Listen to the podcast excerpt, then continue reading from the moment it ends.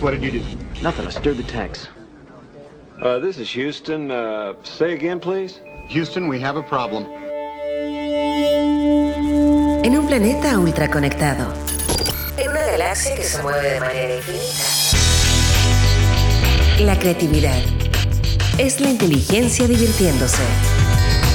Porque nada se compara con una buena idea y sabemos que hay vida más allá de los emprendimientos.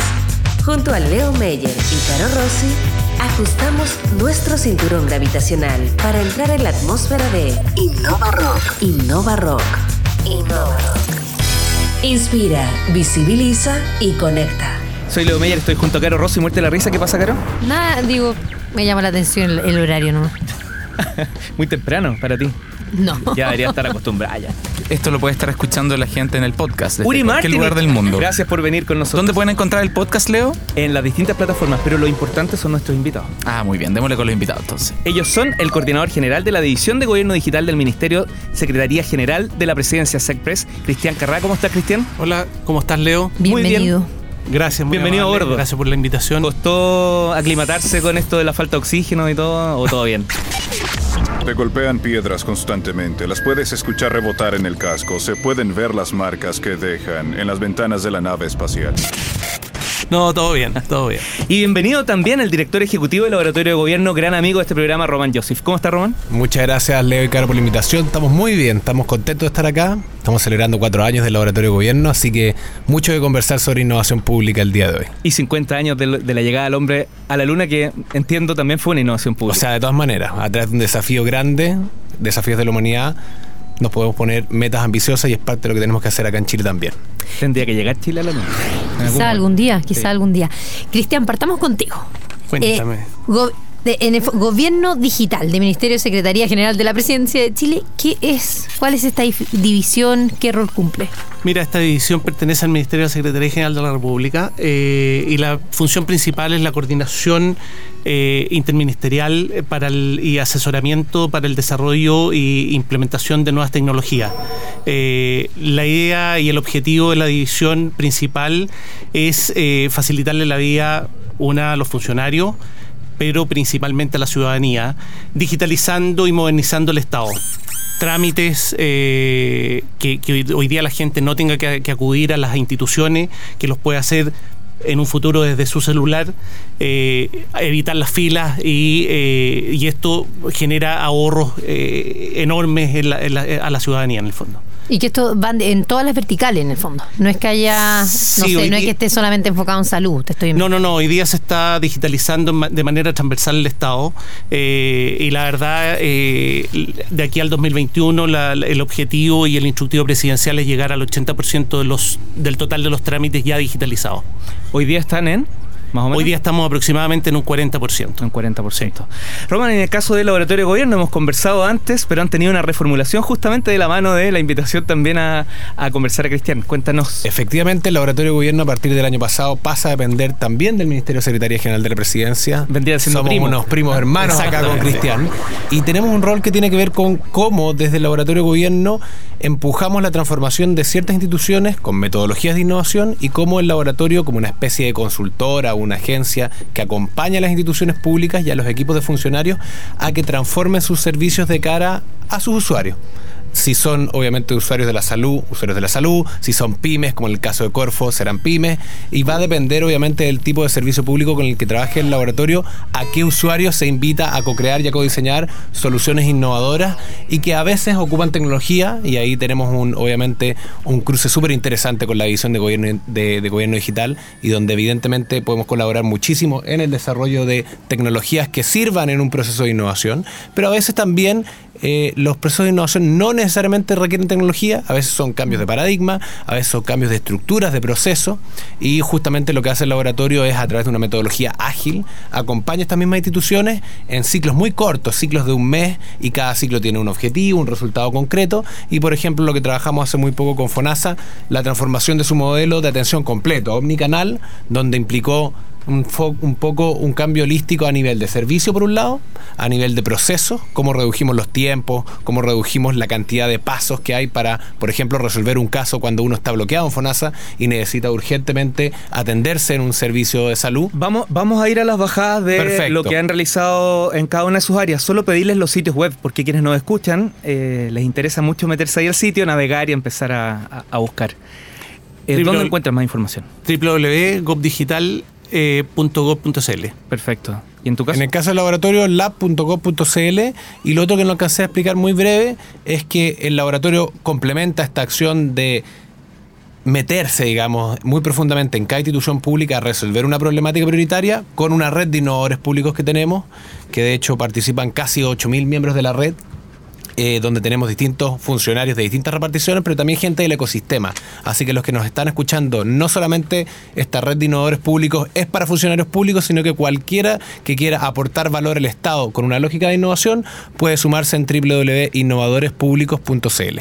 Ahí es donde entran eh, quizás a jugar un rol más importante los emprendedores que ustedes han apoyado o es otro... Sí, efectivamente, Exacto. cualquier emprendedor que tenga una buena solución, que se quiera conectar con alguna problemática pública de, de, obviamente de alto impacto, en la, la plataforma, no solamente la plataforma digital, sino que la red como un espacio de conexión eh, y, de, y en el fondo de esfuerzos colectivos, es un lugar para que emprendedores, académicos, sociedad civil organizada, se pueda conectar con la agenda prioritaria del gobierno.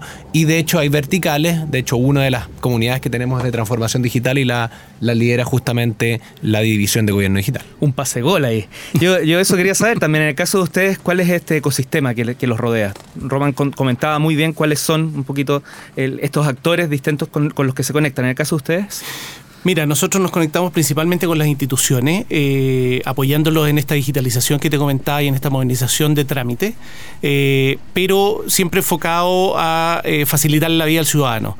Hoy día tenemos una, una serie de proyectos que van un poco más allá, no solamente enfocados a las instituciones, sino que también a, al, ciudadano, de manera que se pueda haya un, nivel de alfa- alfabetización digital también eh, y eso les permita poder utilizar todas estas plataformas que nosotros hemos desarrollado eh, con trámites digitales que eh, hoy día efectivamente generan, van a generar ahorros de aproximadamente 215 mil millones de pesos al año solo en eh, tiempos y movilización de la, de la ciudadanía.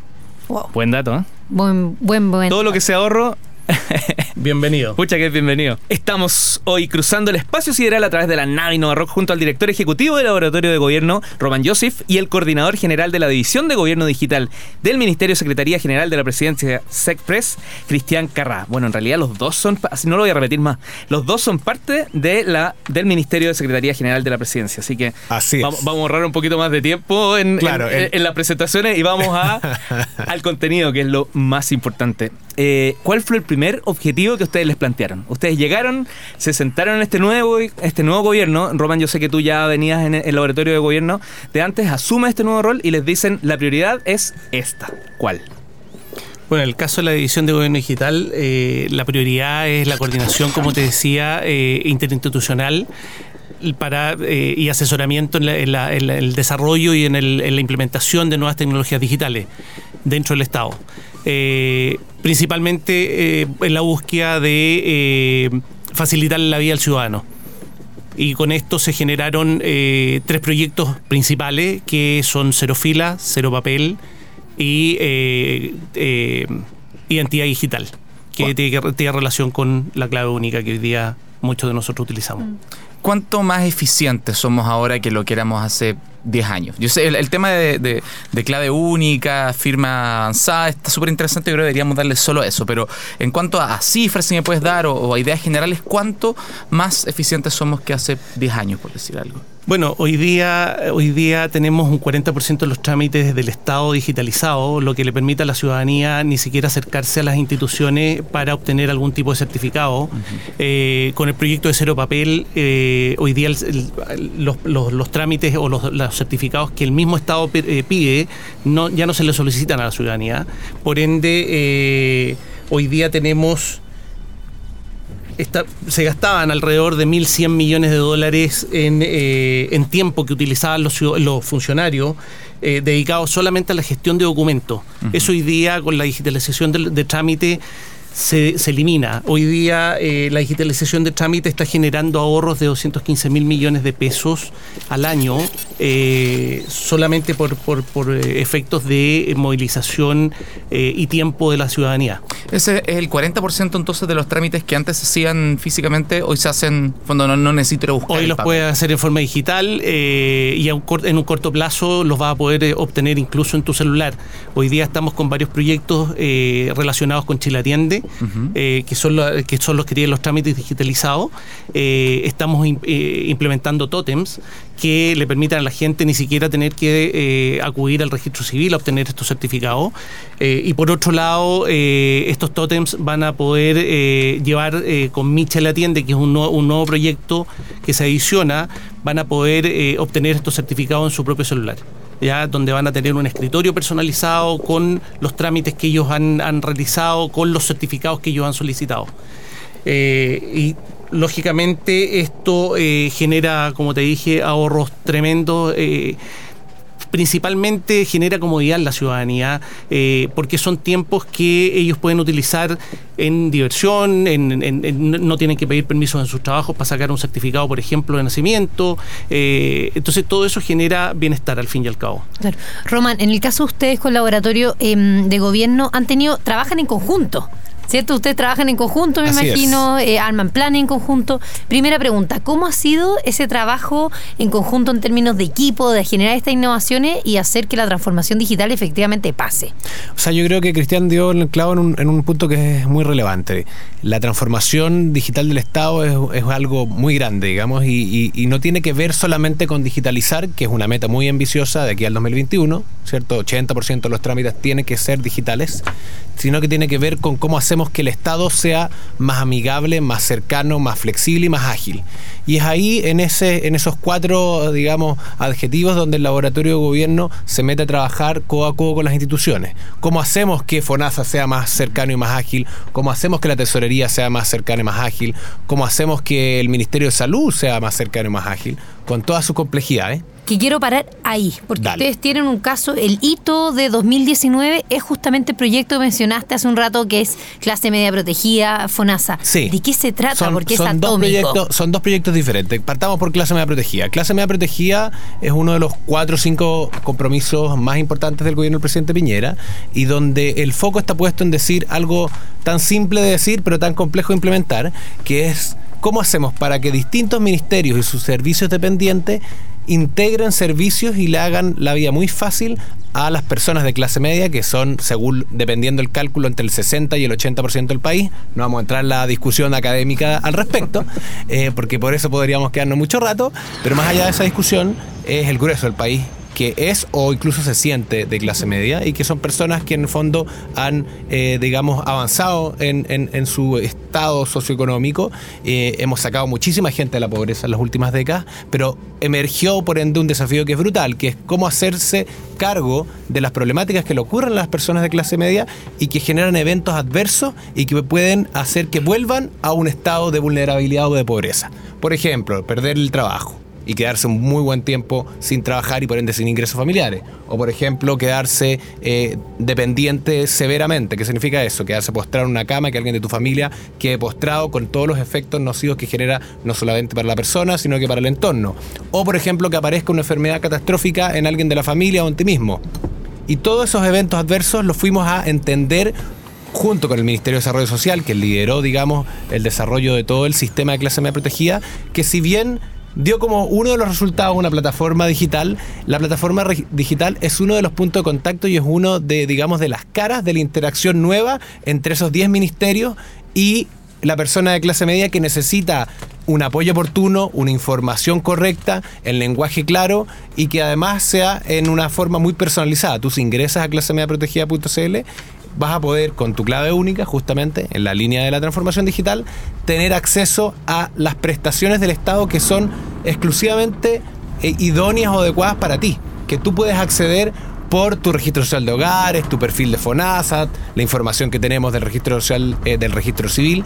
Y lo interesante es que el desafío, si bien tecnológico, fue, fue importante. O sea, Clase Media Protegida es, es la primera plataforma de interoperabilidad ida y vuelta, que si bien es un término medio técnico es importante, donde los datos fluyen de una institución hacia la otra, ida y vuelta, que tenemos hoy en el Estado. Y es un Y desafío que no sea la primera, que no sea la última, perdón. Román, te interrumpo y lo felicito públicamente porque muchas empresas privadas teniendo quizás más capacidad de generar o contratar a emprendedores para que hagan esto, ustedes lo hicieron y esta plataforma fue hecha por un por un por, por Sáltala, por, eh, por, varios, varios, Sal- varios actores. entre uno de ellos y uno se la de ellos jugaron proveedores re- obviamente privados, pero lo interesante acá es que hay 10 ministerios y sus servicios dependientes en un proceso de co-creación de nueve meses desde que entendimos el problema hasta implementar la solución. Y eso te refleja que una problemática compleja de coordinación, de interoperabilidad, de entender los viajes del usuario y por ende cuál es la mejor solución para cada contexto, sí se puede implementar en un tiempo abreviado, entendiendo que hay políticas públicas que urgentemente necesitan ser eh, resueltas, digamos, implementadas.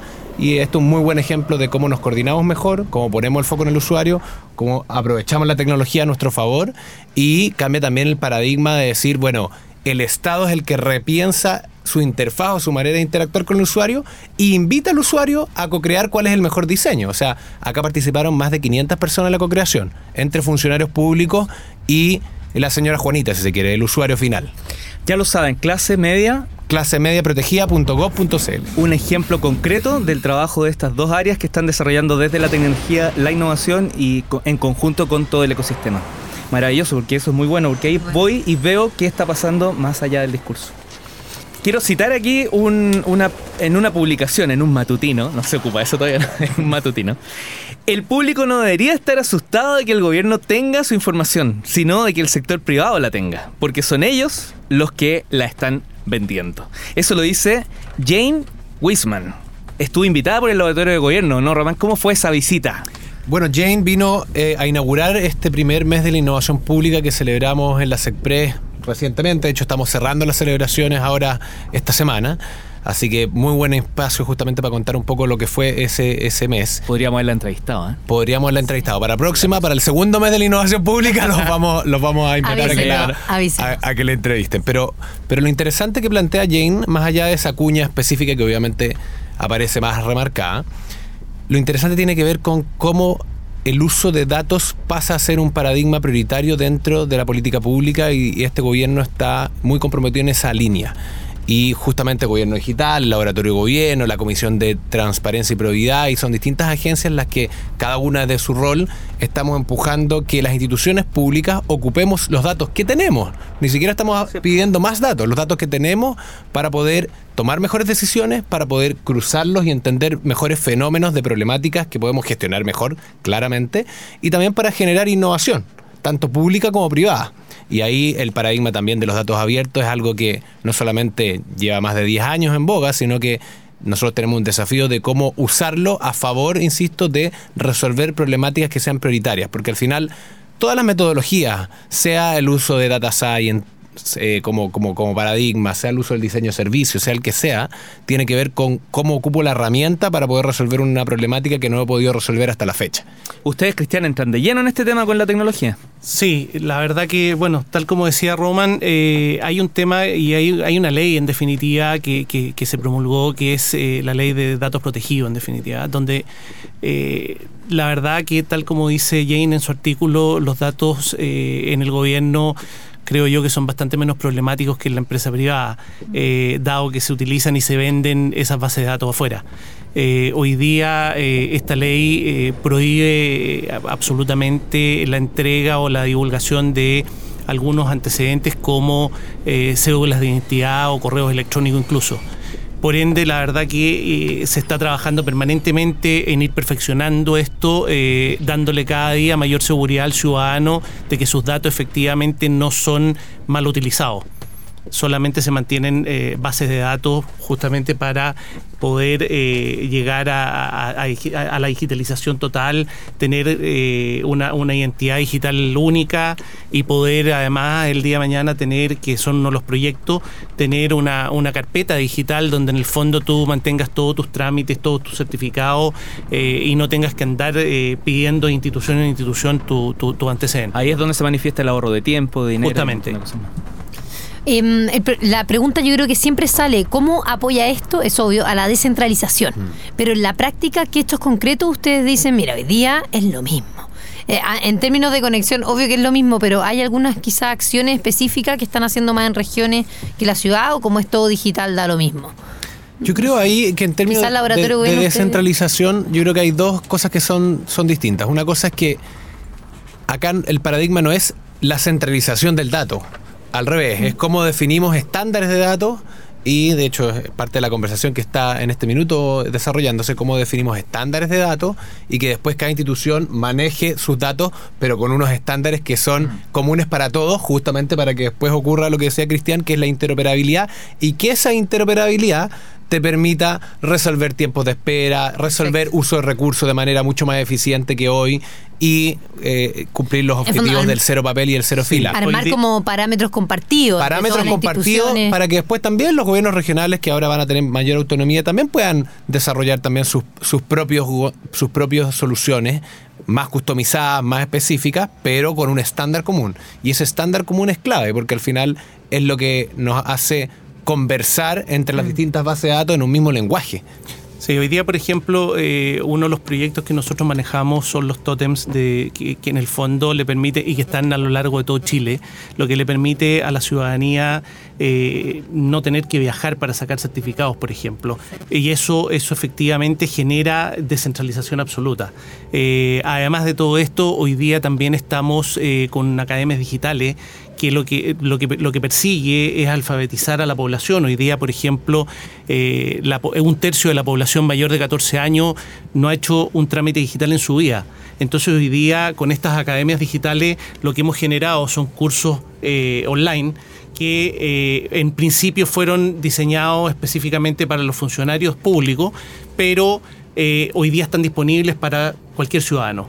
Y eso ha generado, además, eh, le, le- le ha generado la, la- la- la educación necesaria a la ciudadanía para poder utilizar estos trámites digitales, para poder, porque hoy día en, en realidad eh, el, el 95% de la población tiene acceso a Internet, pero no sabían cómo utilizar eh, trámites digitales.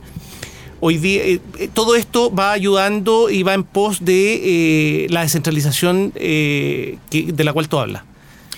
El gran dolor de cabeza que han tenido. Quizás un- puedo, voy a agregar sí. una- un elemento que nos, cuando nos pasa que nos toca viajar mucho a regiones por los distintos proyectos de, de consultoría y, y estos proyectos ágiles que yo les contaba antes, si bien puede ser que el, el cliente inicial esté en Santiago, por ejemplo el director de FONASA con todo su equipo, nosotros trabajamos siempre con todas las direcciones regionales y con cada uno de los funcionarios que están en el delivery de, una, de un servicio, de una política pública concreta. Y pasa muchísimo que cada realidad, porque Chile es un país diverso geográficamente, socioeconómicamente, culturalmente, es distinta. Entonces, parte del desafío también de transformación del Estado es cómo, por un lado, generas estándares, pero por otro lado, te haces cargo de esas realidades distintas. Y en el caso FONASA, lo que pudimos hacer, desarrollamos un desafío de, de innovación de FONASA. Y durante dos semanas los mismos funcionarios públicos aportaron con ideas de soluciones muy concretas para cinco desafíos que habíamos detectado, que eran nudos críticos que impedían un mejor servicio para los 14 millones de afiliados de FONASA, que son el 80% de la población. O sea, es muy crítico. Teníamos miedo al principio, y de hecho lo conversábamos mucho con Marcelo Mozo, el director de FONASA, si iba a participar masivamente o no los funcionarios. Participaron mil funcionarios de los 1.300. O sea, casi todos los funcionarios de FONASA, de todas las regiones, de todas las sucursales, con sus videos, con sus postulaciones, con una energía realmente increíble. Y eso también es parte de la transformación cultural de una institución. Como tú sumas a todos los engranajes de, esa misma cadena y llegaron soluciones que hoy estamos eh, ya están implementadas. Por ejemplo, una solución muy sencilla que se llama Elige tú. Se pueden meter en FONASA, elige tu prestador. eh, punto fonasa.cl y básicamente elige tú es un agregador de toda la oferta validada y autorizada obviamente por FONASA de prestadores públicos y privados con todas sus prestaciones. Una cirugía X, una consulta, Ah, muy bueno una consulta al médico generalista, eh, un qué sé yo, distintas prestaciones. Y tú te metes con la prestación que quieres revisar, te metes con tu, con tu dirección, porque lo hace geolocalizadamente, y después lo que hace eso es mostrarte el ranking con precios, y en el fondo lo que hace es empoderar al usuario, al afiliado FONASA, a que tome la mejor decisión. Y son esas innovaciones que salen de los mismos funcionarios, que obviamente con un método de, de- de prototipado, ágil, de experimentación, las que al final mejoran la calidad de vida de las personas de manera muy, muy concreta. Maravilloso porque Y rebotan eso además- nace de un funcionario de regiones. Maravilloso además porque rebota en que a veces no es el, el quien anda buscando este precio este, o esta información directa como un adulto mayor, sino que es quien lo asiste muchas veces. Y ese Así que es, es. tan tecnológico valora un montón. Me pasa con mi madre, por ejemplo. Esto, me- eh, repitamos el, el link. Métanse a fonasa.cl y van a aparecer como los servicios online, elige tu prestador. Elige tu prestador. Chicos, yo, yo, yo tengo una duda. Eh, a todos nos gusta no hacer trámites, no que, que todo sea lo más expedito, presionar un botón, pero todo eso tiene un riesgo. Yo, yo en mi oficina de trabajo en Launch Coworking, aprieto un botón y abro la puerta a cualquier hora. Eh, aprieto un botón y pido una sala de reuniones, pero quiero ver mi factura y tengo que entrar con clave. Mientras más sensible es una información, si usted va a buscar sus exámenes de sangre, le van a pasar todos menos el del VIH. Ese no lo puede sacar en línea, tiene que ir a pedirlo, se lo pasan físicamente, se demoran un montón, es súper estresante la situación. Lo Sea pides como sea- todos los meses. todos los meses. Sea como sea, la sensibilidad de la información es una barrera y la otra es lo peligroso de que alguien haga un trámite por mí. Hace varios años al server se le filtraron todas los datos de todos los chilenos estábamos inscritos, nombre, root, dirección, etcétera. Me encantaría no tener que hacer nada eh, físicamente, me encantaría no tener que utilizar nunca en papel, pero igual me preocupa. Igual me preocupa lo que está pasando con la interoperabilidad, de que finalmente entre distintos organismos del Estado se van a pasar mi información, donde alguien se fue a atender por FONASA y pues es más cómodo enviárselo directamente a la, a a la ISAPRE, pero, pero ¿qué pasa ahí? ¿Me pueden hablar un poco de ese tema? Ustedes están metidos. Sí, mira, eh, en Gobierno Digital eh, tenemos un proyecto que ya lleva, lleva un buen tiempo, que es Clave Única. Clave Única hoy día, adicionalmente y por mayor seguridad, se le están implementando eh, nuevas herramientas de autenticación, eh, que entre ellas un, un segundo código. Eso Ah, una, una clave dinámica. Sí, sí, Ah, sí, ya. sí, sí, una clave dinámica como los, los Digipass eh, del, del banco en el fondo. Lo que va a permitir esto es que en definitiva tú, vuelvo a repetir lo mismo del principio, con tu celular vas a poder tener toda tu información, es eh, seguridad eh, avanzada en el fondo, eh, no debería, y, y eso, y eso además de la mano con esta identidad digital donde tú vas a poder tener tu carpeta con tus antecedentes, tus certificados, tus exámenes probablemente el día de mañana. eh, en, en- en pos de esta interoperabilidad entre las instituciones. Eh, y tal como te decía, hoy día los datos eh, en- dentro del Estado son, son protegidos. eh, se trata de tomar todos los resguardos eh, posibles para que eh, esta, esta información no se filtre eh, ni, se, ni, ni- ni sea hackeada como, como ha pasado en, en- en- en la- en las tarjetas de crédito y en otras, en otras instituciones. Eh, con el tema de, de clave única, la verdad, y, esta, y este segundo autenticador eh, debieran evitarse eh, y debiera generar la confianza necesaria en la ciudadanía. ¿Tienes la data de cuánta gente la ha pedido o la, la está utilizando? Mira, hoy día clave única. en porcentaje, por lo menos. Sí, clave única. eh, hoy día hay 5,5 millones de eh, usuarios de clave única y hoy día se están haciendo alrededor de 180 mil transacciones diarias con clave única. Aunque no venía preparado. Exactamente. Eh, hoy día dentro es- con, con clave única tú puedes utilizar y puedes recuperar eh, 366 trámites. Tenemos eh, la verdad que esto está haciendo un, un- un- está teniendo un crecimiento exponencial, eh, por lo cual hoy día nuestra principal preocupación es robustecer esta plataforma de tal manera de entregarle la mayor seguridad posible para hoy día y para el futuro. Ah, Mi, mi- mi preocupación quizás iba por el lado de que cuando se pelaron las tarjetas de crédito hace poco, ¿se acuerdan que se culpó a Transbank? El problema era, era realmente era un operador, era un, un- un retailer o era un, alguien que despachaba, porque mientras más puntos de contacto tengo yo, mientras más, entre más personas, más empresas, más, más integrantes eh, fluye la información, uno de ellos la embarra y pagamos todos. Entonces, ¿hay, hay alguna, imagino que hay alguna política detrás? ¿Hay, hay, hay un, ah, una estrategia global para evitar que Sí. el, no sé, no, no, no, un, un pueblo X o un operador X muy pequeño cometió un error y por allá se filtraron mis datos? Dentro de los objetivos de- del gobierno y, y dentro de sus, de sus instructivos, efectivamente está el tema de ciberseguridad. Ajá. ¿ya? Eh, principalmente, como te decía, para la protección de datos. Eh, hay, hay un especial énfasis en la seguridad de las plataformas digitales. Eh, la protección de la privacidad de los datos, de tal manera que esta, esta, esta información no corra los riesgos que todos conocemos. Ok, o sea, es Mm. parte de la preocupación. Sí, es parte que- de la preocupación, es parte del instructivo, es parte Sí. del- del- de la política de transformación digital actual. Yo creo que también ahí hay, hay algo que, que hay que ser menos, menos naive, si se quiere. Cuando teníamos todo en papel, quizás era mucho más fácil robarse toda la Sí, información. además. Era llegar a la oficina, abrir, sacar un cajón y llevarse todos los papeles para la casa. Por ponerlo en una, en una situación eh, media absurda. Eh, que esté todo digitalizado no implica que sea más, más, eh, digamos, más inseguro. Todo lo contrario, y obviamente por lo mismo, eh, tanto desde la SECPRE y también desde el Ministerio Interior hay un esfuerzo en, en términos de, de- de ciberseguridad.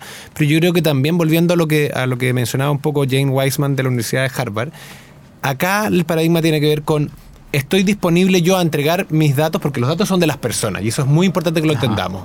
No son ni de las empresas ni de las instituciones públicas, son de las personas. Entonces estoy disponible yo a entregarle mis datos al Estado para que me pueda entregar un mejor servicio. Yo creo que razonablemente el grueso de la población va a estar de acuerdo con eso. Eh, y si están de acuerdo en darle sus datos a Uber o a Shopify o a quien sea para también tener un servicio más cómodo, en el fondo, perder privacidad por comodidad, eso ya también es una definición de cada uno. La gran diferencia es que cuando el dato lo administra el Estado es otro el estándar de resguardo y además que el foco está puesto en el valor público y en el bienestar social. No hay un incentivo por transar. No hay un incentivo por transar el dato o por sacarle un valor económico adicional. Y además, yo creo que también esto también es un poco, dado el avance de las tecnologías, también hay algo de ilusión en esto. El otro día escuchaba una charla del profesor Roberto Rigón del MIT que decía, de alguna manera la privacidad es una ilusión. Y decía, ¿por qué la privacidad es una ilusión? Él es un académico muy destacado que se dedica a temas de ciencia de datos y le demostró al Congreso de Estados Unidos cómo con cruzar un par de datos de todos los senadores y diputados sabía perfectamente, sin el nombre, sin ningún dato específico, en el fondo eran bases de datos anonimizadas, sabía perfecto con quién había estado reunido cada senador con cada diputado en un par de días, cruzando un par de datos y haciendo algunos algoritmos. Entonces, lo que está detrás de ese ejemplo, que puede también sonar anecdótico, es que, dado el avance de las tecnologías, nosotros con el celular, con las distintas herramientas que utilizamos, son puros sensores y estamos entregando datos todos los días. Entonces, la pregunta es, ¿estamos disponibles a entregar esos datos en favor de un mejor servicio? Y eso es algo que tenemos que responder como sociedades.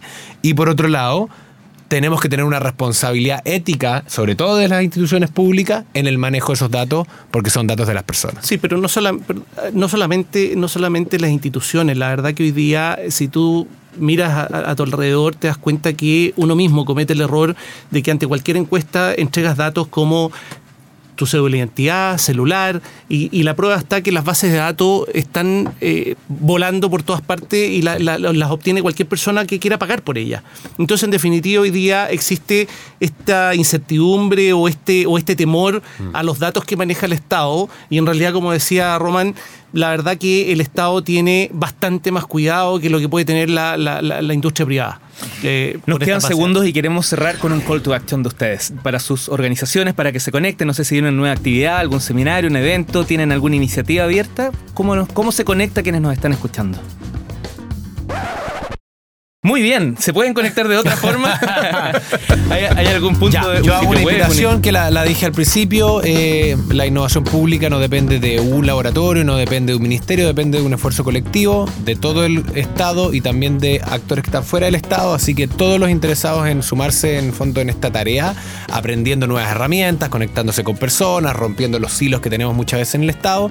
El espacio para eso se llama Red de Innovadores Públicos. Así que todos los interesados en sumarse, muy sencillo, www.innovadorespublicos.cl perdón, eh, se meten, ingresan, se hacen un usuario y empiezan a participar de las actividades que tenemos y en general de las comunidades. Eh, de hecho, acabamos de lanzar una comunidad temática de transparencia y de probidad junto con la Comisión de Probidad y Transparencia, así que invitados también a sumarse. Roman Joseph, director ejecutivo del Laboratorio de Gobierno, muchas gracias por habernos acompañado aquí en Innova Rock. Siempre se hace muy poco el tiempo. Pero, Gracias a ustedes Ya por la invitación y volveremos Cristian. cuando quieran. Cristiano, No, nos sumamos a la, invitación de Román. Eh, la verdad que hoy día trabajamos eh, en conjunto con Laboratorio Gobierno eh, y, la, y- y la verdad que invitar a la, ciudadanía a que ingrese a las, plataformas de Academia Digital porque es importante culturizar a la población eh, respecto de todas estas nuevas tecnologías y nuestras- de estas nuevas plataformas. en definitiva, porque esto tenemos que ir de la mano con el ciudadano al fin y al cabo, si no, el trabajo es, es inútil. Cristian Carrá, coordinador general de la División de Gobierno Digital de la SECPRES. Muchas gracias también por abordar la nave Innova Rock hoy. Gracias a ustedes. Esperamos que vengan y nos cuenten más cositas Muchas futuro. gracias. Encantado. Por venir, chicos. La creatividad es la inteligencia divirtiéndose. En un planeta ultra conectado, en una galaxia que se mueve de manera infinita, nada se compara con una buena idea. Porque sabemos que hay vida más allá de los emprendimientos. Esto fue Innova Rock. Junto a Leo Meyer y Caro Rossi. El programa que inspira, visibiliza y conecta.